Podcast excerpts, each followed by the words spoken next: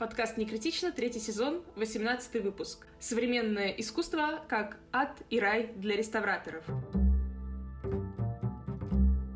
Здравствуйте, дорогие слушатели! Вы уже слушаете наш 18 выпуск третьего сезона, который, возможно, завершит этот сезон. И в этот раз мы пригласили Яну Князева, реставратора масляной живописи, для того, чтобы обсудить реставрацию, но не реставрацию необычную, а современного искусства – Предмет, как мне кажется, очень интересный, и, собственно, эту тему предложила сама Яна, поэтому э, будем у нее узнавать все нюансы реставрации. Это тот предмет, который нас с Алиной очень сильно интересует. Яна, расскажи, как ты вообще пришла в реставрацию, какой был твой путь? Я вообще начала свой реставрационный путь э, с обучения в Академии имени Штиглица, когда училась там на бакалавриате по реставрации. До этого я имела весьма посредственные представления о реставрации. Еще когда я училась в художке, у нас были мастер-классы, которые проходили в этой академии. И тогда я впервые познакомилась с реставраторами. Нам, у нас была экскурсия, мне, в общем-то, понравилось то, что там лежало очень много старинных икон, картин, они с виду были в таком аварийном состоянии, что немножечко прикоснешься, и они полностью разрушатся.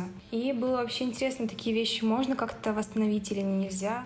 Оказывается, все это возможно, однако нужны много навыков специальных. Но и впоследствии я решила, что хочу приносить пользу от искусства, не только быть, не знаю, известна как искусствовед, который разбирается в этом, какие-то вещи мне делать, но я, наверное, почувствовала себя, что больше практик. И решила поступить, в общем-то, на бакалавриат на вот произведение реставрацию произведений масляной живописи.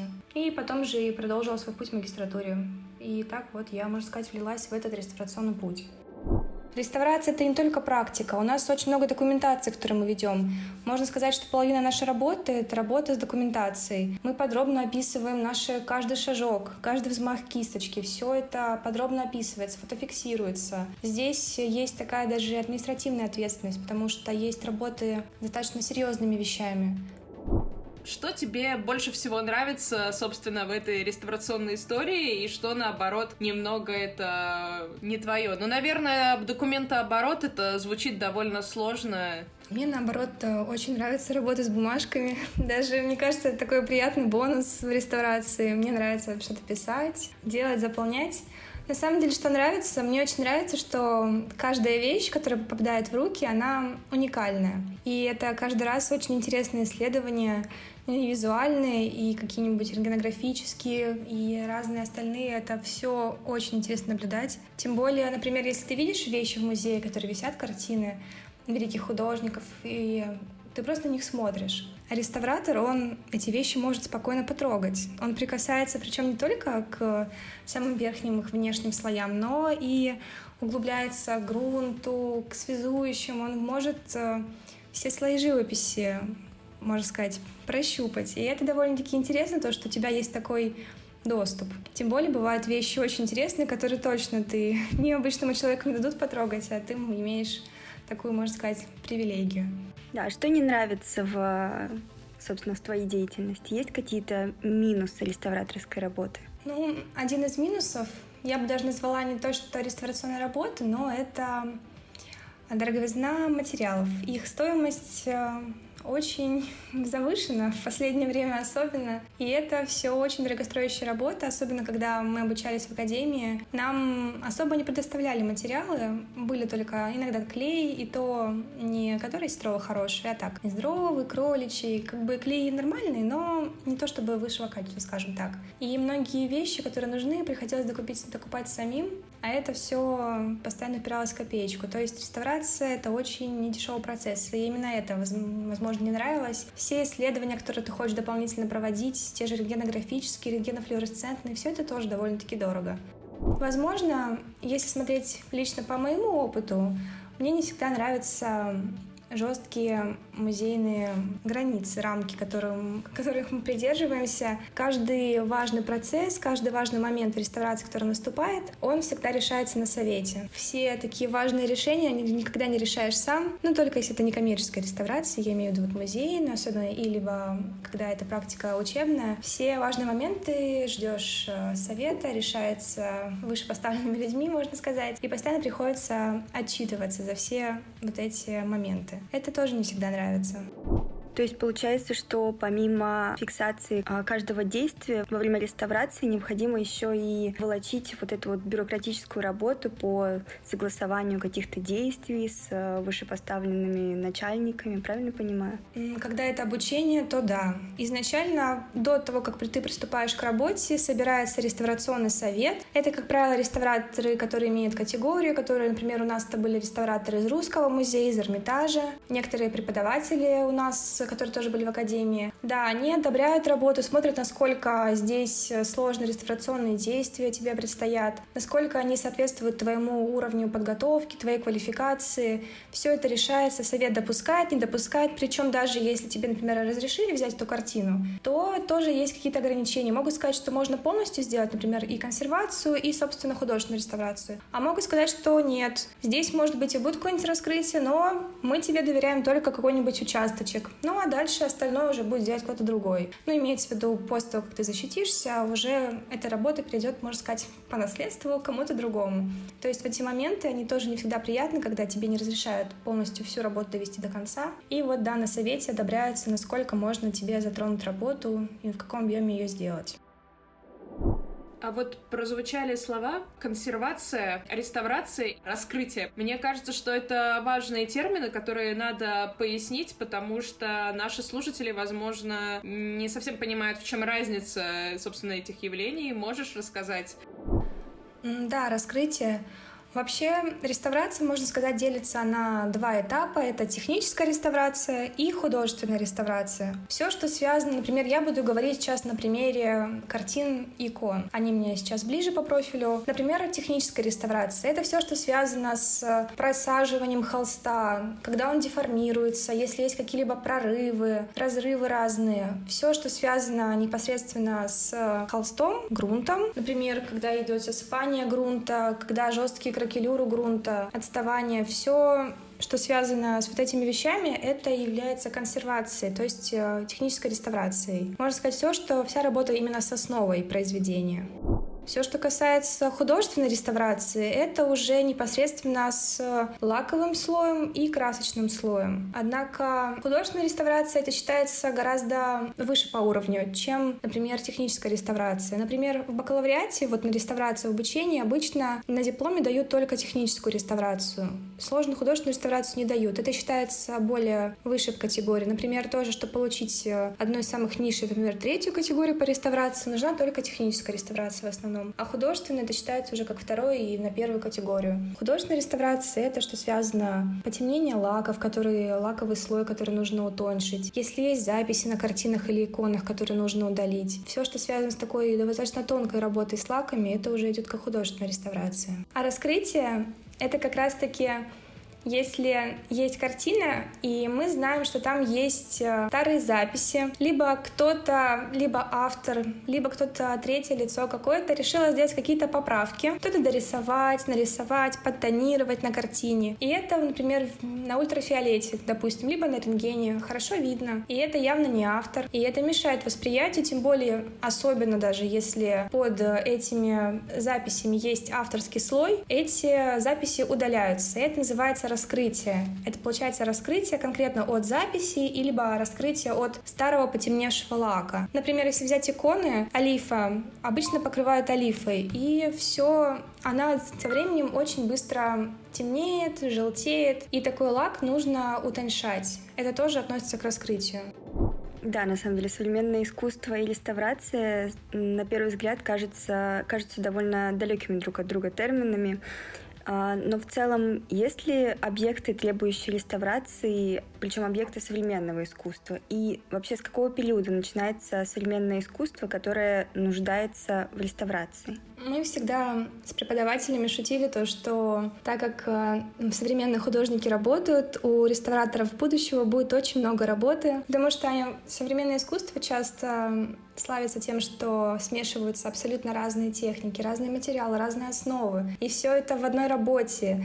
И много художников э, не как-то не вдумываются о том, что есть определенные технологии живописи, которые славились э, старые мастера. Они, несмотря на технологию, без всяких прослоек э, пишут свои произведения, используют материалы, которые на самом деле не, не очень хорошо совместимы. Например, даже если взять э, только одну краску, масляная живопись, не все краски между собой хорошо сочетаются. Со временем некоторые краски могут дать окисление или пройти нижележащие слои, то есть об этом тоже нужно учитывать. Реставраторы неспроста знают химию, знают составы красок, как что между чем хорошо соединяется. Но многие современные художники не особо хорошо задумываются об этом. Возможно, многие задумываются, но сколько мне попадались картины и работы, далеко не соблюдается вся технология правильная. Поэтому из-за того, что соединяются материалы, которые очень плохо между собой контактируют, очень произведения очень быстро разрушаются.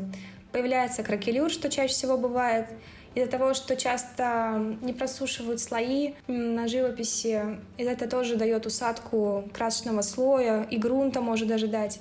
Иногда даже люди пренебрегают грунтом, и это тоже очень пагубно сказывается на произведении. Поэтому современная живопись очень часто, мне кажется, очень скоро даст э, о себе знать. Сейчас не так много встречаюсь, потому что прошло мало довольно-таки времени, потому что современная живопись, это, можно сказать, совсем конец 20 века, начало 21 потому что начало 20 это, как еще считается, советская живопись, там еще больше соблюдали технологию живописи. Это, мне кажется, с точки зрения реставрации нельзя отнести к современной живописи. То, что начинается уже, наверное, с 2000-х, уже работы, казалось бы, прошло всего 20 лет, а на них уже есть кракелюр. И кракелюр — это растрескивание краски, ну, если это кракелюр красочного слоя. Также бывает и лака, и грунта. Это уже говорит о том, что такое несоблюдение техник и технологий, оно пагубно влияет, и очень сложно будет такое восстанавливать, особенно учитывая, что такие материалы иногда смешиваются, которые тяжело подобрать методику к ним. Да, мне кажется, я начинаю понимать, о чем ты говоришь, что э, раньше была определенная, так скажем, школа, например, той же масляной живописи, были разные техники там или лессировки, и наложения слоев. И благодаря этому, мне кажется, такие картины в среднем, ну, если их хранить, так скажем, в обычных условиях, то есть, скажем, в какой-то они висели комнате, ну, наверное, первые вещи с ними начинают происходить, не знаю, лет через 50-70 или как?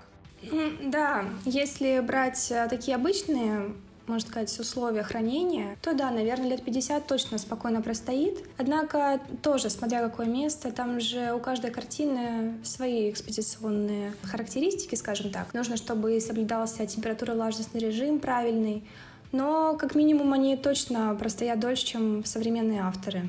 Ну вот, а дальше мы сталкиваемся с такой историей, что, так скажем, образно говоря, после развала Советского Союза оказалось, что теперь можно все. Официальное и неофициальное искусство, все этого больше не существует. Можно создавать искусство как ты хочешь. А если какому-то художнику хочется смешать на холсте темперу и масло, то он в принципе может это сделать, и никто ему ничего не скажет.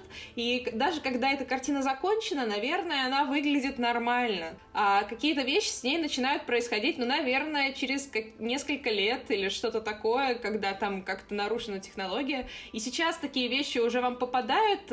И еще, кстати, Яна, ты же сейчас уже практически занимаешься реставрацией, как я понимаю, и у вас э, ты работаешь в какой-то коммерческом месте или в бюджетном учреждении? Я сейчас работаю в коммерческом учреждении. А насчет, кстати, вот темперной масляной живописи я еще слышала от тебя. Даже, мне кажется, эти работы не могут хорошо особо выглядеть, потому что у меня был один момент, что я случайно перепутала тюбик белил, когда писала маслом, и случайно взяла темперный тюбик. И эти краски между собой они вообще никак, можно сказать, не сочетаются, потому что масляная краска на маслом связующем, а темперная на водном. И при смешивании эти краски, они просто скатываются. То есть их даже смешать по факту нельзя нормально. Поэтому и на картине это тоже будет весьма не лучшим образом выглядеть если слой за слоем наносить, а, и как бы, чтобы это были фрагментарно разные, а потом это все щедро залить каким-нибудь синтетическим лаком, мне кажется, что при, без должного упорства не, это даже не сразу заметишь. Но если мы говорим не про какую-то реалистичную живопись, а про такое именно э, современное месиво на холсте, я бы сказала.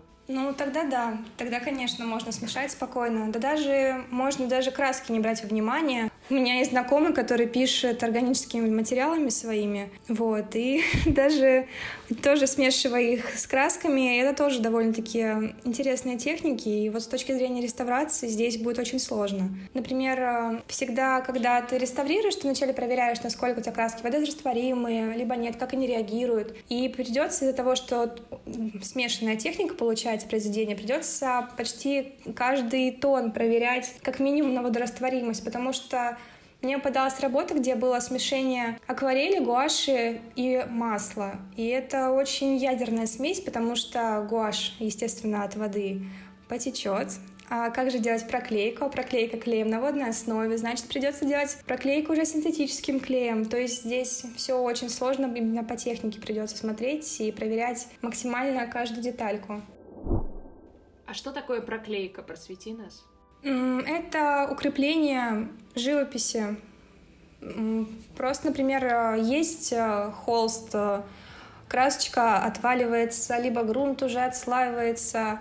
Видно, что она в таком состоянии довольно-таки аварийным. И чтобы хоть как-то э, сделать так, чтобы краска лучше прилегала и грунт лучше прилегал к холсту, Делаются проклейки клеем, например, если брать у нас э, не синтетический клей, чаще всего это кроличий, либо осетровый. Делаются проклейки, то есть ты кисточкой наносишь, либо пульверизатором, если совсем аварийная живопись осыпается клей на фильтровальную бумагу, еще и на, точнее, на папиросную бумагу, и на, собственно, на живопись. И все это потом приглаживается, либо феном, если это, например, икона, либо утюжком. Вот, если и фактурная живопись, там, конечно, только пальчиком пригладить, потому что если ты будешь утюжок прикладывать к фактурной живописи, то она вся расплющится. Собственно, проклейка нужна для того, чтобы дать э, укрепление, укрепление живописи. Ну, я вообще, когда э, думала над вопросами, у меня больше вставали такие философские вопросы. Вот, например, если нужно отреставрировать картину Левитана, да, у него мы ничего уже спросить не можем, просто реставрируем, чтобы она сохранилась на века. А если это какой-то художник, э, который живет и здравствует? И вот его картину, э, купивший эту картину, решил отреставрировать. Там что-то не так, что поломалось, еще что-то. А нужно ли согласовать с автором, ну то есть с художником эту реставрацию? Может быть, так и было задумано, может быть, эта картина не была задумана на века, и как бы предполагалось, что она постепенно будет разрушаться. Необходимо ли считаться с автором произведения? Вопрос интересный. Мне кажется, какая у тебя, во-первых, стоит цель произведения. Если это работа, которую ты купил, например, тебе нужна для обучения, для категории, то есть она именно твоя собственность, которая у тебя для определенной цели, для именно реставрации, то у автора, мне кажется, ты можешь спросить по поводу техники, по поводу использования красок, его палитры. Чтобы не делать, например, лишних анализов, можешь непосредственно спросить у него, что он использовал. Но в плане, думал ли он, чтобы это разрушалось, а смысл у него это спрашивать? Если если тебе нужно отреставрировать работу, то от автора там мало что зависит. Когда занимаешься технической реставрацией, ты занимаешься, собственно, восстановлением основы. Когда дело доходит до художественной реставрации, мы же не трогаем сохранившиеся авторские слои, мы трогаем конкретно, даже более скажу, у нас запрет, чтобы мы трогали авторскую живопись. Это все очень жестко следится. Мы трогаем только моменты, где, например, краска осыпалась, либо грунт осыпался, только эти маленькие участки, если мы говорим о маленьких осыпаниях. Поэтому от автора тут мало что зависит, тем более многие реставраторы, честно говоря, когда реставрируют, даже не смотрят на живопись. Это ты смотришь смотришь ради интереса, что ты реставрируешь, но часто ты смотришь на картину не как на какую-то, на именно на произведение, что там что-то нарисовано, написано. Ты смотришь на это просто как э, доктор смотрит на пациента, на конкретно проблемные участки. Только потом ты иногда такой, а, это пейзаж у меня оказывается. Интересно, как там дело доходит до тренировок. То есть, мне кажется, не всегда можно спрашивать автора, хотя если у тебя цель именно больше поглотиться его культурой, его творчеством, тогда, конечно, можно у него что-нибудь узнать, узнать его задумки, смысл, но это если уже у тебя другие цели.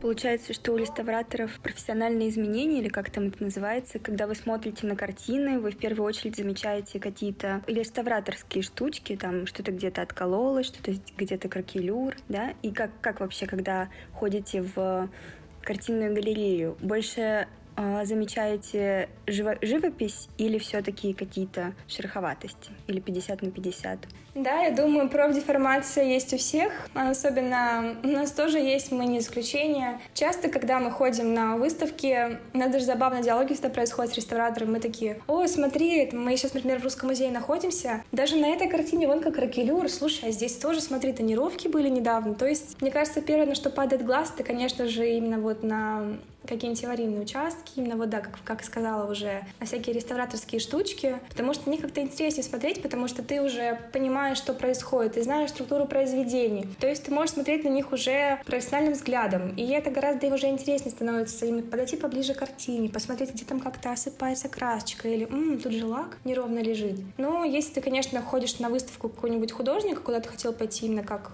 наверное, человек, который хочет оценить именно его творчество, конечно, ты смотришь на произведение. Но глаз, конечно, падает часто и на реставраторские такие вещи.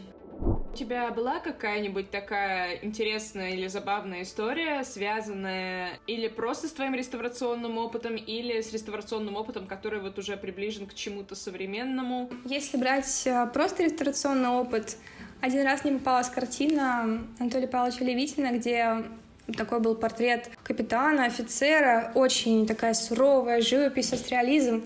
Однако кто-то, видимо, решил, не знаю, внести свой вклад, и на погонах и пуговки он покрасил блестящей золотой красочкой. Она прям такая с блестками была, это было очень забавное сочетание с таким суровым стилем. Было крайне необычно, и даже мы на совете реставрационном решили не убрать это, хотя, по идее, это не авторское уже, скорее всего, было, но смотрелось довольно-таки интересно. А что касается современной живописи, мне один раз попалась работа, там между слоями красок были куски бумаги. И это вот я увидела в микроскоп, это было довольно-таки забавное решение, вообще неожиданное очень. Мне даже было непонятно даже, почему это было использовано, но, видимо, у художника были свои задумки. Какие могут быть идеи, зачем между кусками краски бумагу класть? Это какой-то нереализованный проект в стиле папье-маше или... У тебя были мысли по этому поводу? Ну, я думаю, это какую-то бумажную фактуру создавала, не знаю, такую шероховатость, может быть, он хотел, чтобы ее было интересно трогать именно, потому что сама картина была фактурная довольно-таки, кое-где вылазили такие кусочки отрывные бумажки. Может быть, мне кажется, это было связано с фактурой, может быть, такой полет творчества. Вопрос напоследок, Яна. Ну, вроде бы, почему современное искусство — это ад, мы поняли. А райское — это там что-то есть. Мы все таки в название вынесли, что ад и рай, то есть что-то хорошее в нем должно быть. Конечно. Мне кажется, как минимум, это такой просто океан неизведанный разных техник. Как я уже говорила, что каждое произведение уникально, но, однако, например, произведения 18, 19, 20 века все примерно стили, они знакомые, они изведанные. То есть ты, можно сказать, примерно знаешь, чего ожидать. У тебя есть примерная схема в голове, что может быть, что с картинами случилось, какие школы, стили, ты это уже примерно представляешь. Все разное, да, не поспоришь, бывают сюрпризы, они часто бывают, но более-менее знакомые. А современное, там просто необузданность, неизвестность. Все это максимально новое для тебя. Могут быть такие техники, которые ты даже не предполагал, что они вместе будут. И вот, мне кажется, рай для того, чтобы опробовать новые методики. Постоянно у нас появляются новые материалы для реставрации, именно насколько они здесь подходят. Так что, скорее всего, тут рай именно, чтобы опробовать себя в качестве подбора методики. Яна, спасибо тебе за твои ответы. Я думаю, что наши слушатели вообще начнут понимать про то, насколько велик мир реставрации, и будут теперь тоже внимательно пытаться разглядеть э, разные кракелюры э, и это отслаивающиеся поверхности в галереях. На самом деле, при большом желании это, мне кажется, может заметить почти что любой человек, если вглядываться. Спасибо тебе за то, что пришла.